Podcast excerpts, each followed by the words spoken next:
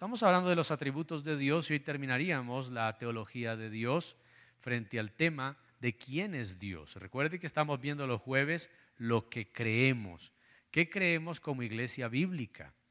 Y nosotros tenemos un canon doctrinal que está en nuestro libro de membresía.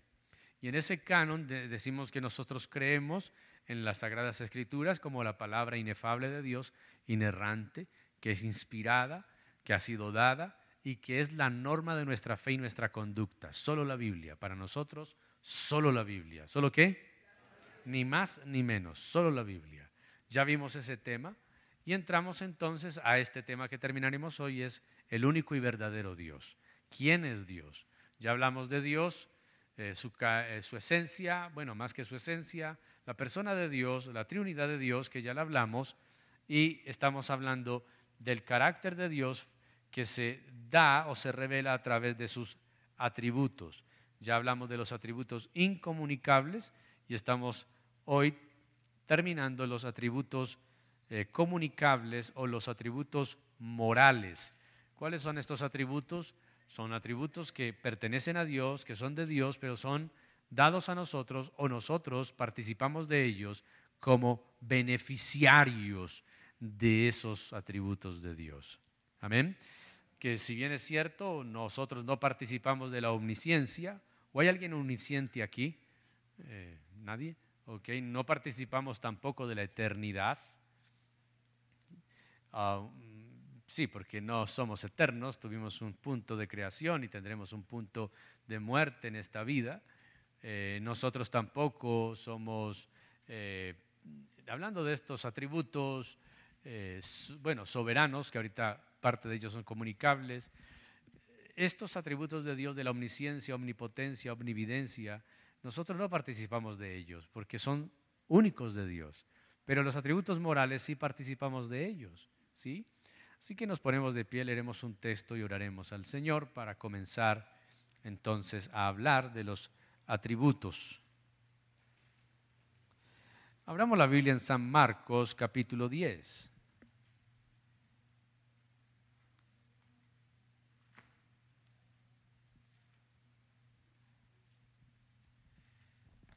Leamos el versículo 17 y 18.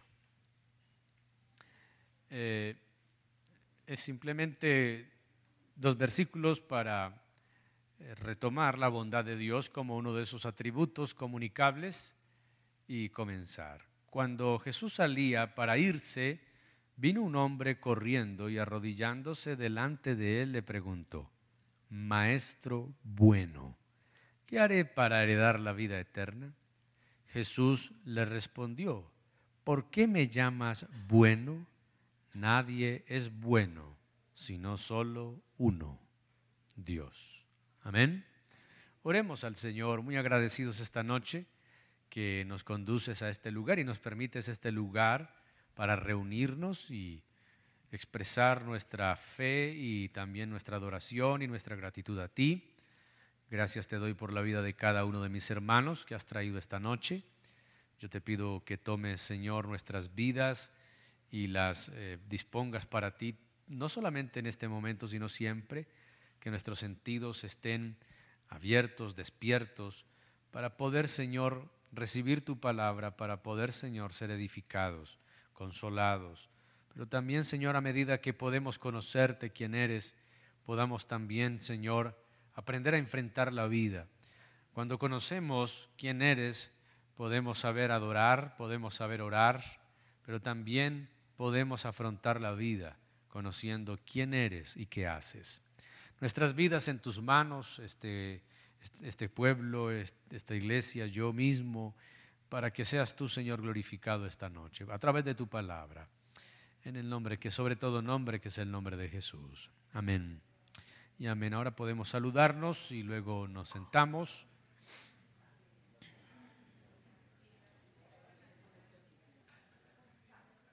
Muy bien, mis queridos.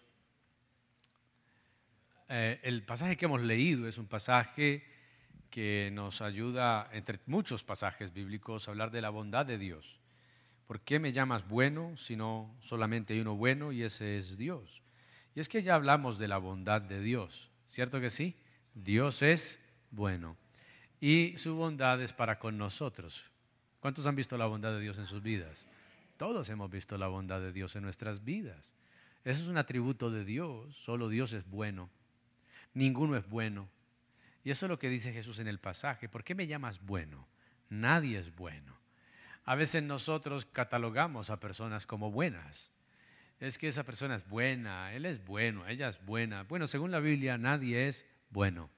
Hay un texto, creo que está en Isaías y Pablo dice en los romanos, bueno, Pablo dice no hay justo ni, ni hay ni uno, ni, no hay quien haga el bien, pero también habla de que no hay ni a nadie bueno. Todos, todos hemos pecado. Y eso hace que nosotros no tengamos bondad. Pero somos receptores de la bondad de Dios. Y esa bondad nos ha traído hasta aquí. Es interesante el versículo que leímos porque muchos nos eh, enfatizamos en el tema de la tristeza del hombre, cuando Jesús le dice, vende lo que tienes, dalo a los pobres, y muchos decimos, y nos centramos ahí, pero descartamos estos dos versículos donde Jesús eh, le está diciendo al hombre, bueno, solo hay uno bueno, tú me llamas bueno, entonces o yo no soy bueno o yo soy Dios, porque el único bueno es Dios. Obviamente son esos pasajes donde Jesús está manifestando mostrando su divinidad, no tan abiertamente, porque obviamente no podría hacerlo, si a Jesús, lo crucificaron por llamarse hijo de Dios. A Jesús lo crucificaron porque cuando Caifás lo, entrevista y, lo está interrogando, dinos abiertamente, ¿eres tú el Cristo o no? Sí, yo soy. Ah, en ese momento, imagínense, el hombre se rasga las vestiduras, no necesitamos más testigos, ¿qué, ¿qué, hay que hacer con este? Hay que matarlo porque ya lo último se proclama como el Cristo. Ya Pedro lo había confesado, aquí lo dice él mismo. Pero imagínense donde Jesús dijera que Él es Dios, hecho carne. Eh, no podrían soportar tanto voltaje. Y este pasaje lo deja ver, como otro también en Marcos, cuando descienden al paralítico del techo, tus pecados te son perdonados, y ellos saben que solo el que puede perdonar pecados es Dios. Entonces, la bondad de Dios es hacia todas sus criaturas en general. Y es que ahí vemos la bondad de Dios. Dios no escatima su bondad para con las criaturas. Él es bueno para con todos. No podemos decir que Dios solamente es bueno para con su pueblo, los evangélicos, o los que son salvos. No, hay gente impía que aún ve la bondad de Dios y se irá la condenación aún siendo testigos de la bondad de Dios, pero Dios es bondadoso con todos los hombres y compasivo. También hemos hablado del amor de Dios, ¿cierto? El amor que Dios ha manifestado, pero no solamente amor manifestado, sino amor como Él es. Primera de Juan dice que Dios es amor. Primera de Juan 3.1, Dios es amor y hemos visto la misericordia de Dios. ¿La qué? La Biblia tiene grandes y extensas referencias que dicen que Dios tiene una misericordia nueva cada mañana. Por la misericordia del Señor no hemos sido consumados porque grande es su fidelidad. Dios es un Dios misericordioso. ¿Un Dios qué? Deuteronomio 5:10, pero que nuestro Dios, que, perdón, pero que nuestro, nuestro misericordioso, misericordia perdona millares, Él muestra misericordia millares a los que me aman y guardan mis mandamientos, dice Deuteronomio 5:10, muestro misericordia. El Salmo 57:10, porque grande hasta los cielos es tu misericordia y hasta el firmamento tu verdad el Salmo 86.5, pues tú Señor eres bueno y perdonador, abundante en misericordia para con todos los que te invocan. Lo que encontramos aquí y en una cantidad de textos es que Dios es un Dios de misericordias. ¿Un Dios de qué? No solamente en el Antiguo Testamento, en el Nuevo Testamento, 1 Timoteo 1, 2 a Timoteo verdadero hijo en la fe, gracia, misericordia y paz de Dios Padre y de Cristo Jesús nuestro Señor. Ahora, hablando de la bondad, hablando del amor y hablando de la misericordia, la pregunta que nosotros debemos hacerlo, y la respuesta es obvia, es ¿Qué sería de nosotros sin esas tres cosas? Sin la bondad de Dios, sin la, el amor de Dios y sin la misericordia de Dios. Creo que todos nosotros estamos hasta aquí hoy vivos por esas tres cosas. ¿Por qué cosas? Por la suerte, por el destino y por los astros. ¿Por qué estamos hoy en pie aquí, vivos? La bondad de Dios, porque Dios es bueno, porque Dios ama y Él es amor y, por eso envió a su Hijo amado, a San Juan 3:16, y por su misericordia, porque nunca decayeron sus misericordias, porque nuevas son cada mañana. Hablemos ahora de la gracia de Dios. La gracia de Dios. Esa palabra gracia, ¿sí? Del griego charis, y según la escritura, es ese don. Hemos hablado de lo inmerecido. También les he enseñado que una mejor palabra es lo desmerecido. Dios y su gracia. La gracia de Dios es un favor divino y merecido, favor de, del que vienen muchos dones y que esa gracia fluye en la vida intertrinitaria otorgada, otorgando dones, inclusive en el estado caído de la humanidad. Dios otorga gratuitamente a sus criaturas cosas buenas que no merecen. El mayor de esos dones es quién? Jesús. Y así terminamos hace ocho días, si no estoy mal, hablando de la gracia indiscriminada. ¿La gracia qué?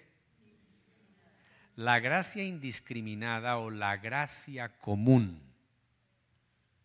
La gracia indiscriminada o la gracia común está registrada en un salmo y creo que Jesús lo recoge en sus palabras al decir, porque Dios es el que hace salir el sol sobre buenos y malos y hace llover sobre justos e injustos. Eso se llama la gracia indiscriminada. Quiere decir, Dios muestra su gracia para con todos los hombres, al igual que la bondad, para con todos, indiscriminadamente. Una nación puede caer en el ateísmo, pero aún así Dios manda las estaciones, la tierra sigue germinando, la gente sigue respirando, porque es la gracia general, la gracia común. Esa gracia de Dios brota de Él. Dios no puede negarse esa gracia. Dios no puede decir, voy a hacer llover sobre, en esta sequía solamente en los pueblos y en las ciudades donde oran. O voy a mandar agua a la, a la casa de los eh, hijos míos, los evangélicos, los cristianos que me aman. ¿Eso hace Dios? No. Indiscriminadamente Él bendice la tierra. Él bendice a las criaturas. Así blasfemen contra Él. Así se levanten contra Él. Ahora, esta gracia común es distinta y hay que diferenciarla de la gracia especial. La gracia especial es la gracia reveladora de salvación. Efesios capítulo 2. ¿Recuerdan? Porque por gracia sois salvos. ¿Por medio de qué? De la fe. Y esto no de vosotros, pues es don, no por obras, para que nadie. La gracia especial, a diferencia de la gracia común, es que la gracia especial es la que trae revelación de salvación. Y aquí quiero que prestemos atención. Porque todos nosotros, antes de ser llamados hijos de Dios, cuando vivíamos en el mundo de tinieblas, disfrutábamos de la gracia general, de la gracia indiscriminada. Pero un momento de la vida, de la soberanía de Dios, que esa gracia no solamente dejó de ser común o pasó de ser común, y sigue siendo común porque disfrutamos de esas bondades, a ser una gracia especial. ¿Una gracia qué? ¿Cuál es la diferencia? Que esa gracia trae salvación. Es Dios revelándose a aquellos que eligió desde antes de la fundación del mundo para salvarlos.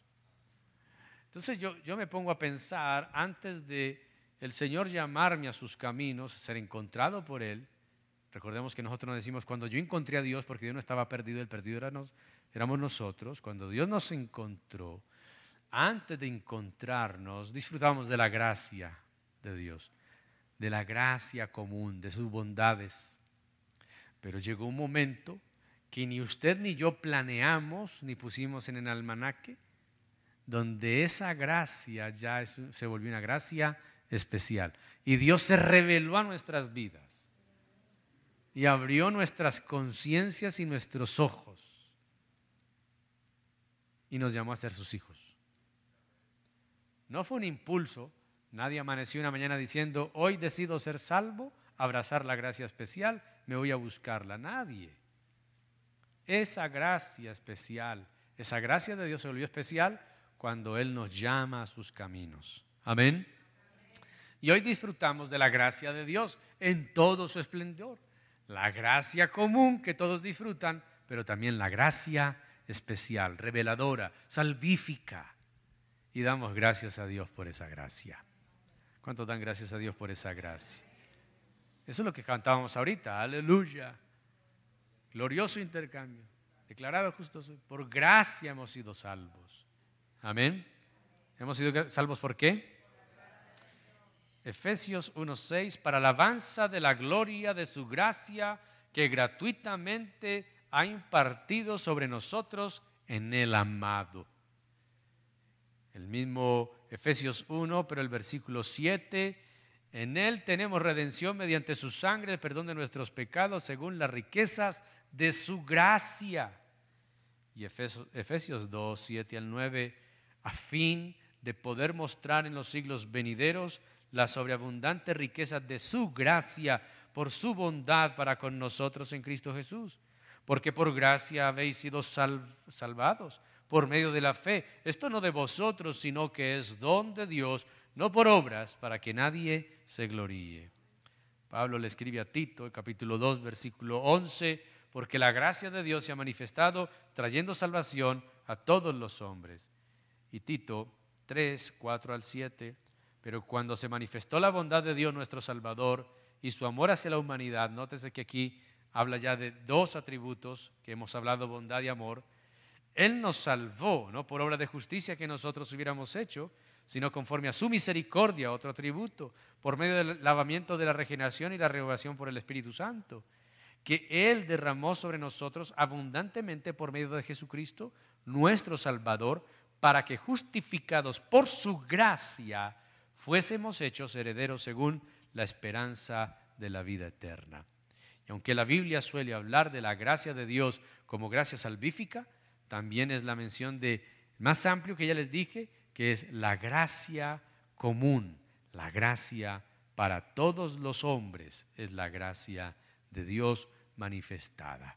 Así que damos gracias al Señor por su gracia, su don inmerecido o desmerecido Nadie merece nada de Dios.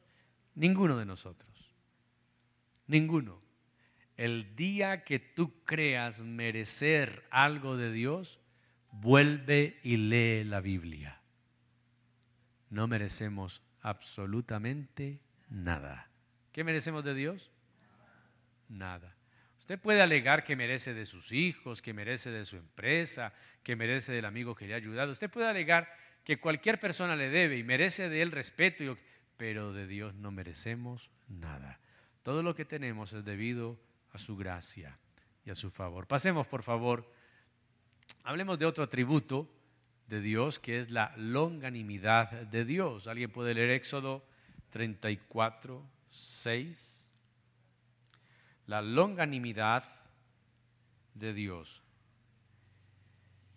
Es otro aspecto de su gran bondad o de su amor. Eh, bueno, el idioma hebreo utiliza la expresión erek ap, que literalmente significa largo de rostro y así también lento para enojarse, mientras que el griego expresa la misma idea con la palabra macrotumía, aquel aspecto de la bondad y el amor de Dios en virtud del cual Él sobrelleva a los perversos y malvados pese a la continua desobediencia de estos. Esto es una alta paciencia y tolerancia de Dios. Al ejercitar este atributo, el pecador es contemplado como alguien que continúa en el pecado pese a las advertencias y abominaciones que llegan. Ahora se revela en la posición del juicio merecido. Por ejemplo, Éxodo 34, 6. Entonces pasó el Señor por delante de él y proclamó, el Señor, el Señor es compasivo y clemente, lento para la ira y abundante en misericordia y en verdad. Cuando hablamos de un Dios que es que tiene longanimidad, estamos hablando de un Dios que es lento para enojarse, lento para irarse, que tiene paciencia. Salmo 86, 15. Mas tú, Señor, eres un Dios compasivo y lleno de piedad, lento para la ira y abundante en misericordia y en verdad. En Romanos 2.4, o tienes en poco las riquezas de su bondad, tolerancia y paciencia, ignorando que la bondad de Dios te guía al arrepentimiento. Ese texto de Romanos es fascinante, porque Pablo está señalando al pecador y le está diciendo, tú estás ignorando que la gracia de Dios se manifiesta a ti, pero para que tú te arrepientas, pero estás ignorando que el Señor es paciente y dice, tienes en poco la riqueza de su bondad, tolerancia y paciencia, ignorando que la bondad de Dios te guía el arrepentimiento. Lo que Dios demuestra la bondad a todos los hombres, su gracia común o discriminada, busca que los hombres se arrepientan. Pero los hombres ignoran eso. Y Dios sigue siendo paciente y tolerante. ¿Qué sigue siendo? En el capítulo 6 de Génesis, cuando la maldad del ser humano se multiplicó, Dios sentencia a la tierra y dice que va a destruir la tierra, va a volver a comenzar. ¿eh? El diluvio realmente es un, volvamos a empezar de cero. Entonces preservo la humanidad con Noé y su familia y él a través del arca preservamos los animales para no volver a, hacer una creación, aunque algunos hablan de una recreación a partir del diluvio.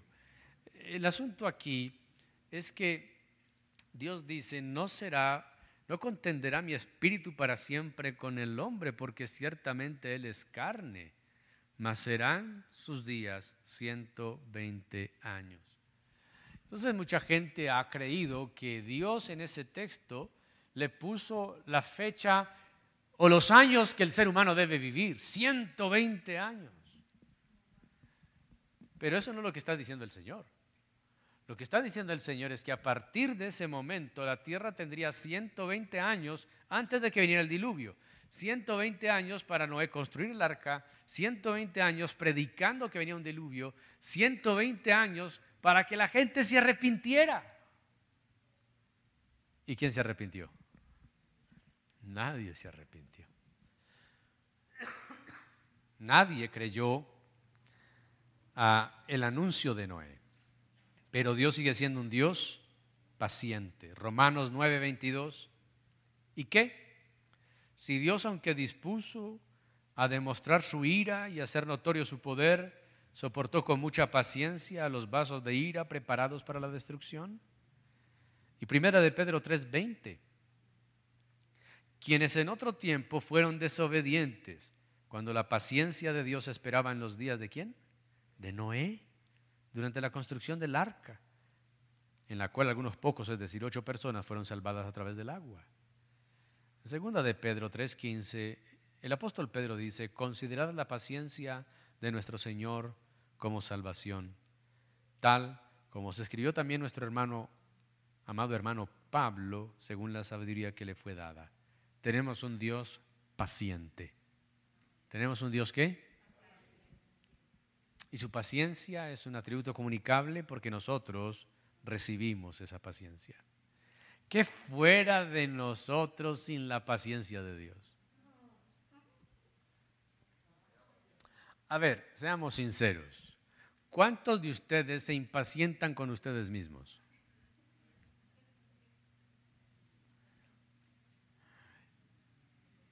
Y, y, Dios es un Dios paciente. Jesús iba a entrar a, a una región y tenía que pasar por una aldea de samaritanos y Jacobo y Juan van a anunciar de que Jesús va a pasar por ahí, pero de la aldea le dijeron que no, que por ahí no podía pasar. Entonces Jacobo y Juan se duelen del Señor, Señor, no nos quieren dejar pasar. ¿Quieres que oremos y que descienda fuego del cielo y los consuma? Y Jesús les dice, ¿qué les pasa? Ustedes no saben de qué espíritu son. Yo no he venido a, perder las almas, sino a ganarlas. Y los llamó Boanerges, ¿no? Recuerdan a los hijos de Zebedeo, Boanerges, hijos del trueno. Y Jesús paciente, paciente, paciente.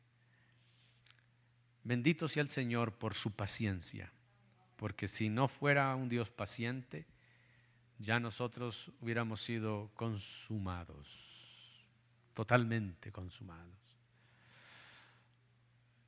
Dios no tiene que ver noticias porque lo sabe todo, pero nos impacientamos al ver las noticias. Nos impacientamos en un trancón, en, en la carretera, nos impacientamos cuando las cosas no llegan, nos impacientamos cuando el internet está lento, nos impacientamos cuando el funcionario público en vez de trabajar sale a almorzar o cierra la oficina porque fue al tinto, porque al baño, nos impacientamos hay tantas causas y tantas razones y tantos momentos que nos impacientamos. Dios tendría muchas más razones para impacientarse. Pero Él es un Dios paciente. Ahora, no abusemos de la paciencia de Dios tampoco. Porque hay quienes toman estas cosas y aprenden lo que les conviene a su pecado. Entonces dice, ah, Dios es paciente, yo voy a seguir. No, no, no puedes tentar al Señor. Hacemos un atributo que es un atributo muy significativo. Pasemos la diapositiva, por favor. Este atributo es la santidad de Dios. Eh, hace ocho días les dije, o cuando comenzamos a hablar de los atributos, ¿cuál de todos los atributos de Dios sería el que está número uno? Y les dije que si le preguntáramos a Sproul, Sproul diría la santidad. Y Sproul tiene un argumento muy, muy bíblico para eso, aunque no vamos a discutir si es cierto o no. Y es que la santidad es el único atributo de Dios que en la Biblia, en un solo versículo, se repite tres veces. Isaías capítulo 6. Santo, santo, santo es el Señor Dios Todopoderoso. Ahora, ¿qué dice Éxodo 15, 11? Antes de leer eso, la santidad de Dios hay que entenderla, ¿sí? En el hebreo es Kadash o Kadosh, algunos le dicen, deriva de la raíz kad, que significa cortar o separar. Es de las palabras más prominentes en el Antiguo Testamento y se aplica principalmente a Dios. El Nuevo Testamento es Hagios, que también tiene la misma idea de separar o apartar. Y a partir de eso surge que, a partir de esto surge que no es correcto pensar en la santidad principalmente como una cualidad moral o religiosa, como se hace generalmente. La idea fundamental es de una posición o relación existente entre Dios y alguna persona o cosa. Quiere decir, Dios es santo, pero esa suposición. A Él no lo hicieron santo. Él no nació santo porque Él es eterno. Él no es santo como nosotros entendemos que nosotros lo somos, porque hasta nosotros se nos santifica, se nos aparta, pero a Dios no se le aparta porque Él es único en su naturaleza. Quiere decir, Dios es santo porque su naturaleza es única.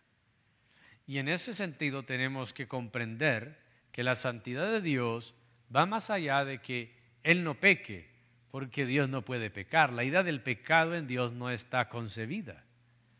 Algunos hablan de la impecabilidad de Dios. No es posible que Dios peque. Cuando Jesús muere en la cruz, el Padre se aleja de él.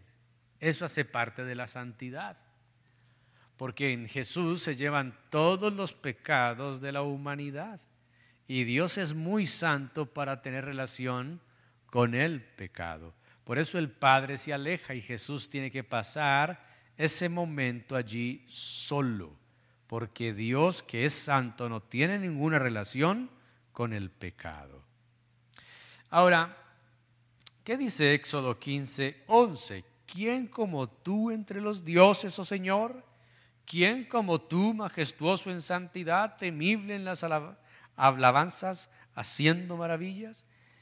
Esta expresión, en quién como tú, quién como tú, es que no hay nadie como Él. No puede haber un Dios santo al igual que el Dios de la Biblia. Él es único en su naturaleza. ¿Único en qué? Y, quiero que ahondar en esto un poco y reforzar esto porque nosotros no tenemos ni la más mínima percepción y entendimiento de Dios en su santidad. Quiere decir, Dios, escuche esto, Dios dejó solo a su amado Hijo en el Jordán. Él dijo, este es mi Hijo amado, en quien yo me complazco. Y Jesús en la cruz, con todos los pecados de la humanidad, Dios dejó, se alejó de su Hijo, de su Hijo amado. Esa expresión solamente Dios se la ha dirigido a Jesús y nada más se la va a dirigir a él, a nadie más. Si Dios nos ama a nosotros, es porque ha amado a su Hijo, nos ama a través de su Hijo. Pero a ningún ser humano en la tierra jamás Dios lo dirá, eres mi Hijo amado. No, no creas esos profetas, cantantes que se tocan un piano hipnotizan a la gente a decirle, y Dios te ama y ven. eso no es así.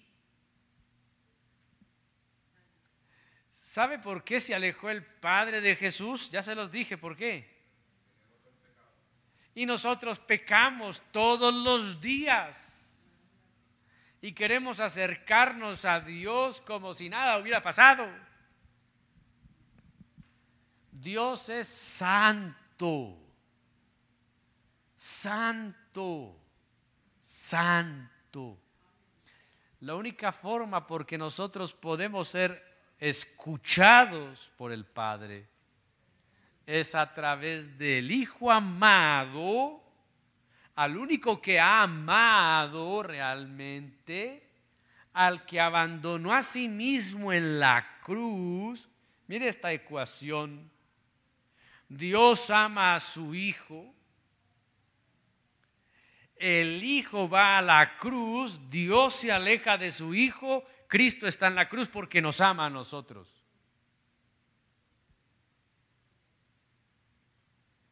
Cristo está en la cruz porque nos amó a nosotros.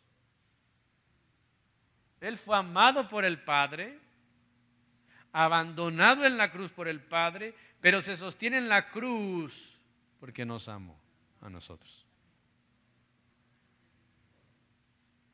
Y no fue que nosotros conquistamos el corazón de Jesús. Y no fue que es que Jesús dibujaba grafitis en el muro de Jerusalén con una flecha. No. Nosotros lo escupimos, lo coronamos de espinas, lo apedreamos, nosotros lo colgamos en la cruz. Y esta santidad de Dios creo que es bueno que usted se consiga el libro de Arcia Sproul, La Santidad de Dios, y se lo lea. Debe estar leyendo literatura barata por ahí. Lea libros y Sproul enseña a ese Dios santo en ese libro. Se llama La Santidad de Dios, Arcia Sproul. No, pastor, yo solamente leo la Biblia. Lea eso, no sea terco. Lea gente que ha pensado la Biblia y que ha tenido encuentro con la santidad de Dios y las escrituras y de ese Dios santo de la Biblia. No tenemos la comprensión de quién es Dios. Descaradamente venimos delante de Él y, y por eso muchas veces Dios no está complacido. O Dios no está siendo glorificado, Dios no está siendo exaltado. No conocemos a Dios. Si a su Hijo amado lo abandonó en la cruz porque tenía el pecado de la humanidad, yo peco todos los días y de todas las maneras y vengo delante de Dios en la noche, cari lavado, pensando que Él me va a escuchar. ¿Por qué? ¿Por qué? ¿Por qué Dios tiene que escucharte a ti o a mí? ¿Por qué? Ah, porque Dios es bueno. No, Dios es bueno, sí, pero no significa que por Dios ser bueno deja de ser santo. Él es santo. Es que, es que la santidad de Dios es algo que nosotros no podemos ni siquiera. Mire, los serafines que están en, Isaías 6 tienen seis alas. ¿Qué hacían con las seis alas? Con dos se cubrían qué? Para no ver al Dios santo. Y nosotros cantamos, yo quiero verte, muéstrate Señor. ¿Qué, crees? ¿Qué, es que Dios es qué? Dios es santo. ¿Dios es qué? ¿Cómo Él comunica ese atributo hacia nosotros? ¿Cómo nosotros somos partícipes de ese atributo? Bueno, no en la medida que Él lo es. Él nos santifica. ¿El qué? Nos santifica a través de la obra salvífica de Dios, a través de Jesús, somos declarados santos. ¿Somos qué? Primeramente, Jesús fue declarado santo. Hechos 3, 14.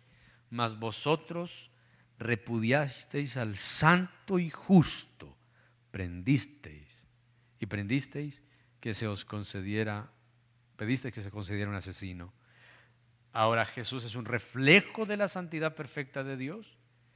Entonces también la santidad de Dios se revela a la iglesia como el cuerpo de Cristo. Y aquí tenemos San Juan 17:11. Cuando Jesús ora por los discípulos antes de ascender al cielo, mira lo que dice Jesús en San Juan 17:11. Ya no estoy en el mundo, pero ellos sí están en el mundo y yo voy a ti, Padre Santo, guárdalos en tu nombre, el nombre que me has dado para que sean uno, así como nosotros. En primera de Pedro 1:16, porque escrito está, sed santos porque yo soy santo. Allí mismo en San Juan 17, cuando Jesús ora por los discípulos, Jesús está diciendo, santifícalos en tu verdad. Tu palabra es verdad. En Apocalipsis 4, 8, y los cuatro seres vivientes, cada uno de ellos con sus seis alas, estaban llenos de ojos alrededor por dentro, y de día y de noche no cesaban de decir, Santo, Santo, Santo. Es el Señor Dios, el Todopoderoso, el que era, el que es, el que ha de venir y Apocalipsis 6:10 clamaban a gran voz diciendo, ¿hasta cuándo, oh Señor santo y verdadero, esperarás para juzgar y vengar nuestra sangre de los que moran en la tierra? Ahora, si usted nota y lee las cartas de Pablo, muchos de sus encabezados como saludo comenzaban de la siguiente manera, a los santos en Cristo que están en Fijémonos, por ejemplo, en, Romanos. Pablo, siervo de Jesucristo, llamado a ser apóstol, apartado para el Evangelio de Dios, que él ya había prometido en medio de sus profetas por las Sagradas Escrituras, y hace todo su saludo, ¿sí? Dice el versículo, a todos los amados de Dios que están en Roma, versículo 7, llamados a ser santos. Gracia y paz a ustedes de parte de nuestro Padre y del Señor Jesucristo. Si usted lee casi todas las entradas o las introducciones de las cartas paulinas, Pablo llama a los creyentes santos, porque Dios nos ha llamado santos. Cuando Dios nos toma de las tinieblas y por su gracia nos rescata del mundo de pecado, Él nos aparta del mundo de tinieblas para Él. La santidad o la santificación en el creyente se entiende de dos formas, una que es inmediata, instantánea y otra que es progresiva. La que es instantánea, inmediata, es el día que fuimos rescatados del pecado, llamados a la salvación. Ese día fuimos declarados santos. ¿Fuimos declarados qué?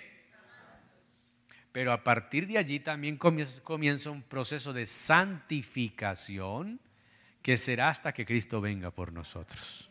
Amén. A ver cuántos son santos. Ah, ahí están los santos. En Semana Santa los que salen ahí tiesos a, a, solearse, esos no son los santos. Los santos son los que han sido lavados con la sangre del Señor. Amén. Y estamos en santificación. No somos producto terminado. Dios todavía está trabajando en nosotros. Hay muchas cosas que tenemos que dejar y día tras día el Señor nos está forjando a su imagen. Amén. ¿Cuántos creen eso? Si alguien lleva mucho tiempo en el Evangelio y su vida de santidad no crece, esa persona tiene un problema enorme. Porque la santificación es progresiva. Todos los días nosotros tenemos, ojo, progresiva, pero no mágica. Ah, aquí estoy tomándome una cerveza en el bar, que Dios me santifique cuando quiera. Yo estoy dispuesto, Señor, con el cigarrillo en la boca, santifícame. No. Es decir, el creyente no, no es una parte pasiva de la santificación. Sí, el creyente la parte objetiva es el sujeto al que Dios quiere santificar, pero el creyente también tiene responsabilidades para que esa santificación se dé. Primera de Tesalonicenses capítulo 5, versículo 23, y todo vuestro ser espíritu, alma y cuerpo sean guardados irreprensibles hasta la venida de nuestro Señor Jesucristo. La santificación viene de Dios, pero el creyente también debe asumir responsabilidades. ¿O no? No que dependa de nosotros porque si usted lee el otro versículo que sigue, y esto no de ustedes, no. Otra vez, 1 Tesalonicenses capítulo 5, versículo 23. Eh, ¿Verdad? Irreprensibles hasta la venida de nuestro Señor Jesucristo. Fiel es el que os llama, el que también lo hará. Quiere decir, la santificación es algo que Dios quiere hacer en nosotros. Él lo, lo hace pero lo hace a medida que nosotros también reconocemos que tenemos que santificarnos. Recuerde el mandamiento de Levítico 19 que leímos en Pedro. Sed santos, porque Él es santo. Creo que este atributo,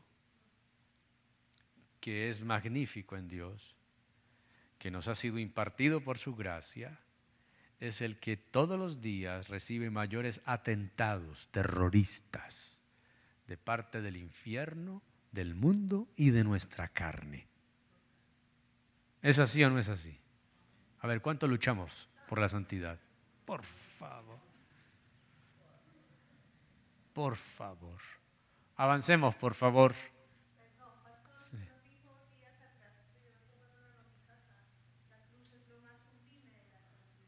La cruz es lo más sublime. es que en la cruz, en la cruz se, selló el pacto eterno. En la cruz el justo muere por los injustos para declararlos santos y salvos delante del Señor. En la cruz se vierte la ira de Dios hacia su Hijo. Jesús es receptivo de la ira de Dios. La ira porque se da la justicia de Dios, porque el pecado es una afrenta contra su santidad. Entonces toda la ira de Dios viene sobre Jesús como un pararrayos. Todo el que ha sido llamado por Jesús a ser salvo ya no va a sufrir la ira de Dios porque ya tiene un justificador. Pero Ay de aquel, ay de aquel que no esté escondido bajo la sombra de la cruz, porque toda la ira de Dios caerá sobre él. ¿Usted, se, ¿Usted puede imaginar qué es eso? Si Dios con su palabra hizo todo lo que existe, ¿cómo ser una palabra de la ira de Dios sobre un alma? Dios poderoso. Por eso dura cosa es apartarse del Dios vivo. No se aparte de Dios, hermano. No se aparte de Dios. Porque puede ser que Cristo no venga mientras usted esté apartado, pero la muerte sí le puede venir. Y si no está cobijado bajo la sombra del justificador, la ira de Dios vendrá sobre usted. No hay misa, no hay santo, no hay rezo, no hay liturgia, no hay, no hay nada, nada lo podrá librar, nada. Sus obras no servirán de nada, se quemarán como periódico en medio de una chimenea, una chimenea. Sus obras buenas arderán como periódico y rama seca en un volcán encendido de lama. La santidad de Dios. ¿Qué cosa? Que va ligada a la justicia de Dios. Hablemos de la justicia de Dios. Ya no tenemos mucho tiempo. Este atributo está relacionado estrechamente a la santidad de Dios. Hay un comentarista, Seth, habla de la justicia de Dios como un modo de su santidad. Strong, creo que es el mismo Strong que escribió su eh, concordancia, la denomina simplemente santidad transitiva. Ahora estos términos se aplican solamente a lo que se llama generalmente como lo relativo, a diferencia de lo absoluto. Ahora, ¿qué es la justicia de Dios? Esta es la idea fundamental. La justicia en Dios es que su, su palabra, su ley sea cumplida. Es decir, la justicia para nosotros es que a cada uno se le dé lo que merece. En Dios no es totalmente así. Hagamos una distinción de la justicia absoluta y la justicia relativa de Dios. La primera, o sea, la absoluta, es aquella rectitud de la naturaleza divina en virtud de la cual Dios es infinitamente justo en sí mismo. Mientras que la relativa es aquella perfección de Dios por la cual Él se manifiesta a sí mismo en contra de cada violación de su santidad y muestra en cada aspecto que Él es santo. Entonces en la primera, la absoluta, quiere decir, es la naturaleza misma de Dios que dice Él es infinitamente justo en sí mismo. Eso significa que todo lo que Dios haga no puede ser juzgado por el hombre como un acto injusto. Romanos 9. Cuando Pablo habla de ese asunto de que Dios a unos acepta y a otros rechaza, a uno endurece, al que quiere endurecer, endurece, hablando del faraón. Y entonces allí Pablo está respondiéndole a su interlocutor imaginario, y tú dirás, Ay, eh, Dios es injusto. No, Dios no es injusto. Dios es soberano.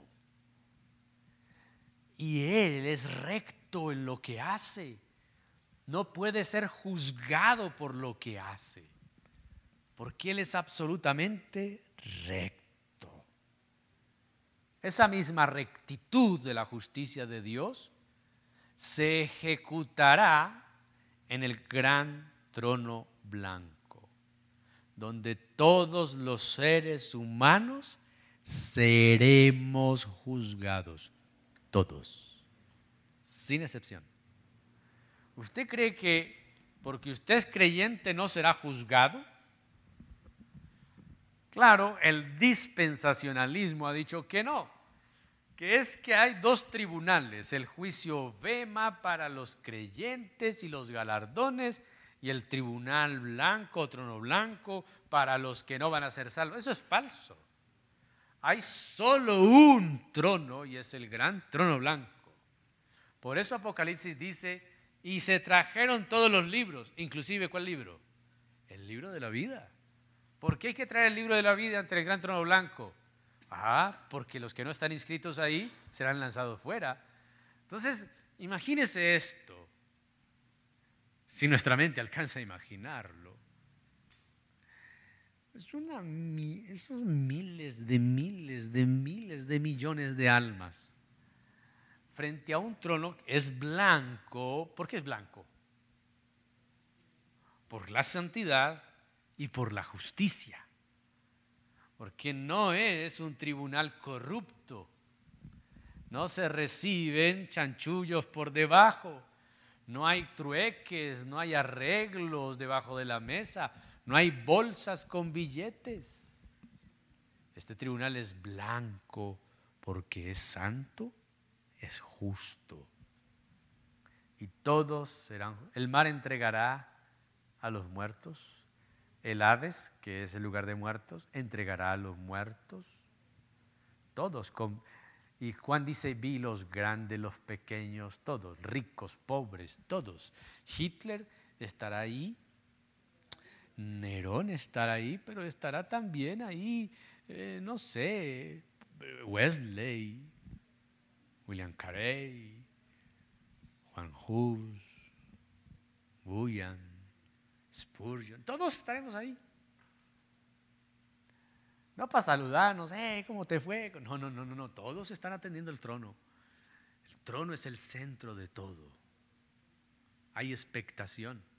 Porque el nombre que no esté escrito en el libro de la vida,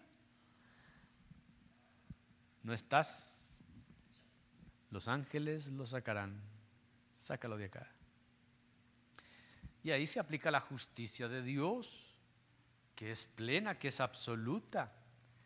Pero esa, esa justicia, que es la, virtud de la cual Dios es infinitamente justo en sí mismo, hay otra forma de manifestar la justicia, es la perfección de Dios por la cual Él se mantiene asimismo en contra de la violación de la santidad. Quiere decir, es la justicia hecha juicio. Es Dios castigando la corrupción. Ajá. ¿Pero tiene que ver con el tema? Ah, sí, eh, con Daniel. Unos se levantarán para vergüenza y corrupción eterna y otros para vida eterna, dice allí Daniel. Bueno, hay que mirar qué relación tiene Daniel con la resurrección final del fin de los tiempos. Pero eh, déjeme pensar en eso, hermana Gloria, y yo le podré responder. Sí, pero no tiene que ver, creo, con la resurrección de los últimos días, pero déjeme pensar qué relación puede haber. La justicia de Dios se convierte en juicio cuando se viola la santidad de Dios. Sodoma y Gomorra es un ejemplo de eso. La justicia de Dios se convierte en juicio de Dios cuando hay una violación contra su santidad. El ejemplo es Sodoma y Gomorra. El ejemplo es los príncipes de Coré. El ejemplo son 24 mil israelitas que también fueron consumidos por Dios a causa de un pecado cometido. No sé si fue en la tribu de Rubén. Quiere decir, cuando la santidad de Dios es violada, vulnerada, la justicia de Dios se convierte en juicio de Dios. Ahora, ¿eso para nosotros qué? ¿Cómo puede ocurrir eso para nosotros hoy? Nosotros debemos aplicar todas estas cosas teniendo presente que Cristo ya murió expiatoriamente por nosotros. Significa que nosotros que pecamos podríamos estar violando la santidad de Dios. No significa que el juicio de Dios va a caer sobre nosotros, porque si hemos sido redimidos, abogado tenemos para con el Padre, sin caer en el abuso de la paciencia de Dios. Que es la otra cosa. Como Dios es paciente, ah, yo lo vuelvo a hacer. Ah, Dios es paciente. Eso es diferente. Eso ya tiene con lo que Jesús le dijo al diablo. No tentarás al Señor tu Dios. Así que Dios es justo porque es su esencia en sí mismo, recto. Pero también lo segundo es que Dios es justo cuando en su justicia todo lo que atente contra su santidad, Él lo castiga a través de juicio. Un ejemplo en el Nuevo Testamento, Ananías y Zafira. Ananías y Zafira es una muestra del juicio de Dios sobre unos creyentes que quisieron violar la santidad de Dios al querer burlarse de Dios. Es lo que dice Pedro. Eh, sí, Hechos capítulo 5. ¿Vendiste en tanto la heredad? Sí, en tanto. ¿Por qué trajiste esto? Si fue en tanto. Es que no mentisteis a los hombres, mentiste al Espíritu Santo. Entonces ahí esa muerte era necesaria. Esos dos muertos eran necesarios. ¿Saben para qué? Para que la iglesia que apenas estaban haciendo y la gente que rodea la iglesia se diera cuenta que el Dios de esta nueva iglesia o de este nuevo credo o de esta nueva religión es un Dios verdadero. Y es tan santo que si tiene que matar a uno de los suyos, lo mata. Este es el Dios santo. Exactamente. Pasa por favor, creo que tenemos una última. Ya no tenemos nada. Dios es justo. Si hay una, pero ya no podemos eh, mirarla. Martín.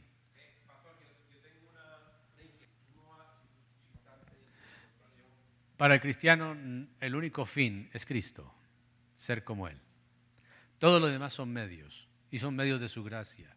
La santificación es un medio por el cual nosotros somos transformados a la imagen de Cristo, pero no es el fin. Así lo entendieron los monásticos siglos atrás y creían que la santidad era el fin y por eso se internaban en los monasterios, en las montañas y se privaban porque para ellos la santidad era un fin. No, para un cristiano el fin es la persona de Cristo, es ser como Él. Los medios para ser como Él son proporcionados por Dios su palabra, su espíritu, y la santidad, que es a través de la palabra y del espíritu, santifícalos en tu verdad, tu palabra es verdad, son medios. Cuando yo peco, fallo, quebranto un mandamiento de Dios, tengo su espíritu que me redarguye. ¿Para qué? Para corregir el camino. O tengo su palabra que me corrige. ¿Para qué? Para dejar de hacer eso y arrepentirme por lo que hice. Pero nunca veamos la santidad como un fin.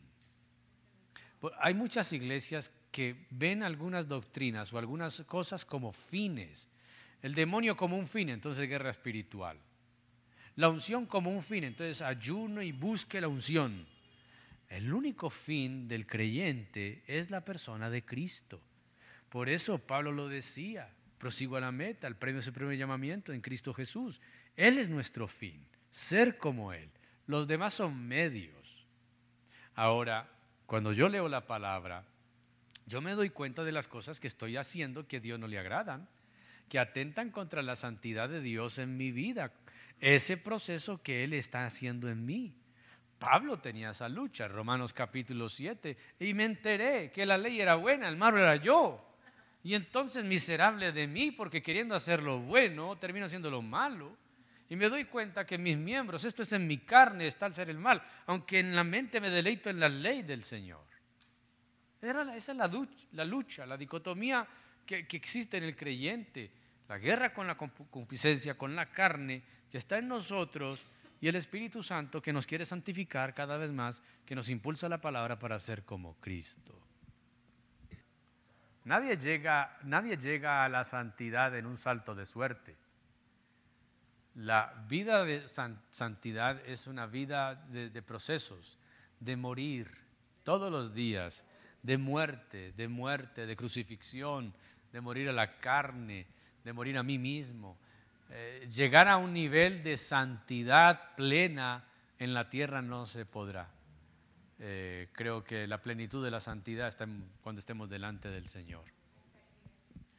Déjeme terminar solamente mencionando la soberanía de Dios como un atributo comunicable final. Y, dejé el más grande para lo último, más grande en el sentido de que el tema de la soberanía de Dios es complejo para todos nosotros. Dios es soberano y esa soberanía se manifiesta en, en dos niveles o en dos formas más que niveles. La soberanía de Dios se manifiesta en la voluntad de Dios, pero también en el poder de Dios.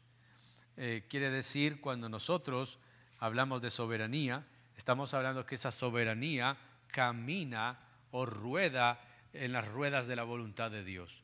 Eh, muchas veces nosotros eh, oramos, hágase tu voluntad y nos paramos a hacer nuestra voluntad.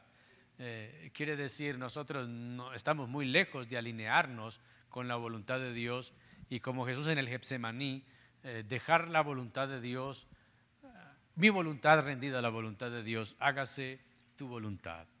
Eh, en estos días, bueno, como notan, he estado resfriado y por esto no pude bajar el sábado en la actividad que había acá y tenía el viernes una invitación con unos amigos que tuve que cancelar algunas cosas y, y a veces uno piensa, ¿por qué? Pero más bien me regocijé en, esta expresión porque Dios así lo quiso. Quiere decir, esa fue la voluntad de Dios.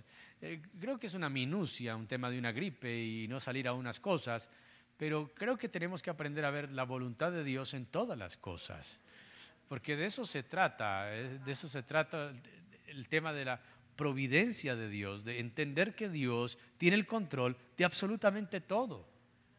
Así que la soberanía de Dios se expresa en su voluntad.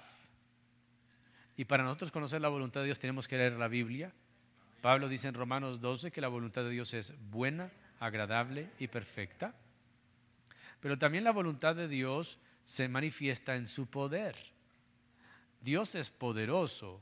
Yo creo que Dios puede sanar, pero en su soberanía puede que no sane. Quiere decir, la soberanía de Dios no está empeñada o no está obligada a hacer lo que yo quiero que haga. Esos evangelistas y esos predicadores que dice hazlo, o aquella cantante que orando por otro cantante dice que le ordenaba a Dios que lo sanara, o le dijo a Dios, yo no perdono, yo no te admito que no lo sanes. Esos ridículos, gente que ora así, que habla así, es gente que no conoce a Dios. No acepto un no como respuesta. No, cálmate, cálmate, ventarrón. ¿Quién te, quién te llamó? ¿Cómo, ¿Cómo te llamas? ¿Sí? Y es gente, es gente que canta, y muchos cristianos cantan las canciones de personas que tienen un Dios que no es el Dios de la Biblia. Por eso nosotros no cantamos en la iglesia canciones de personas que tengan dudosa teología, dudosa manera de vivir y creencias erróneas. Nosotros no cantamos canciones populares ni comerciales.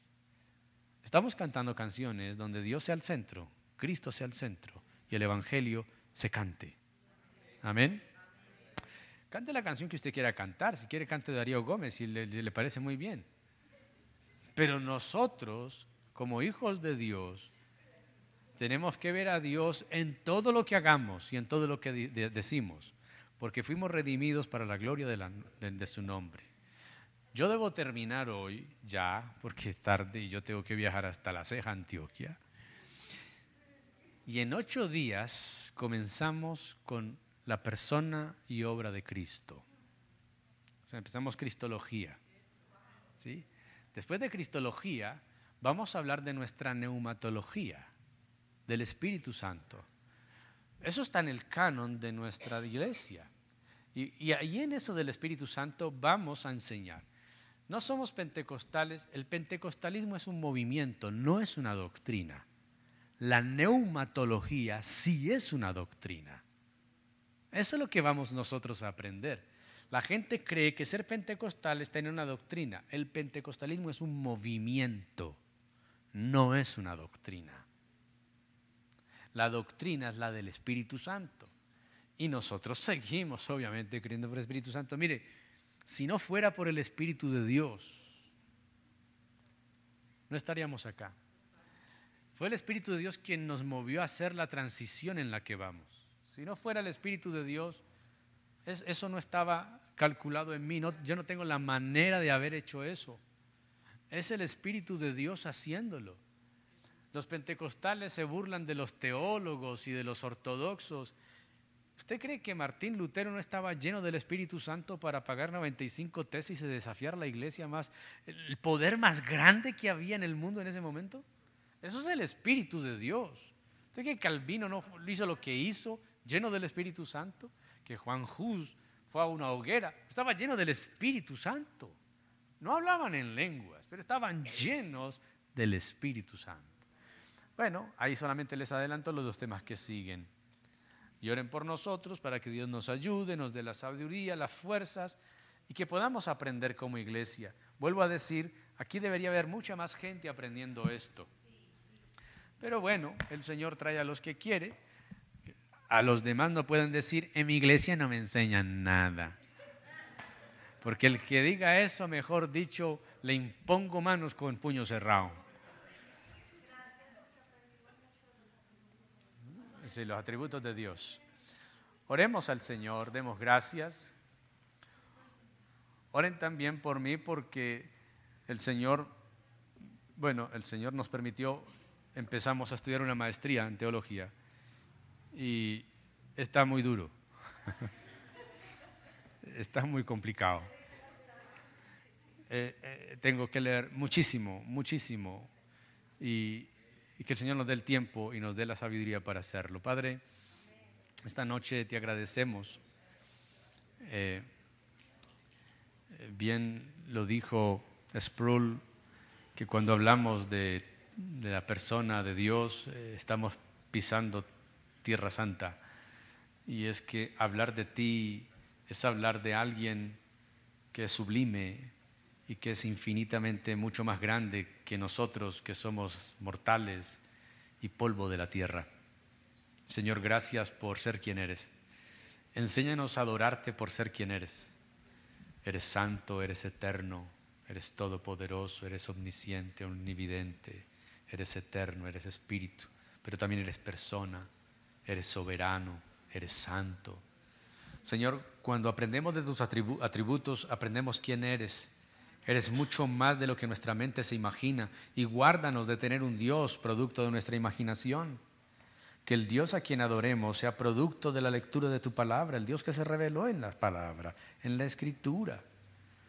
Que al conocerte también podamos amarte más, pero también obedecerte más, pero también temerte más, como ese Dios santo, santo, santo. Gracias por estos tiempos, gracias por tu palabra porque no la dejaste, Señor, como ese gran tesoro en el que podemos buscar, hallar y encontrar grandes riquezas para la gloria de tu nombre. Llévanos con bien a casa, Señor. Bendícenos ahora y siempre con tu palabra y tu presencia. En el nombre de Jesús. Amén. Y amén. El Señor les bendiga, hermanos.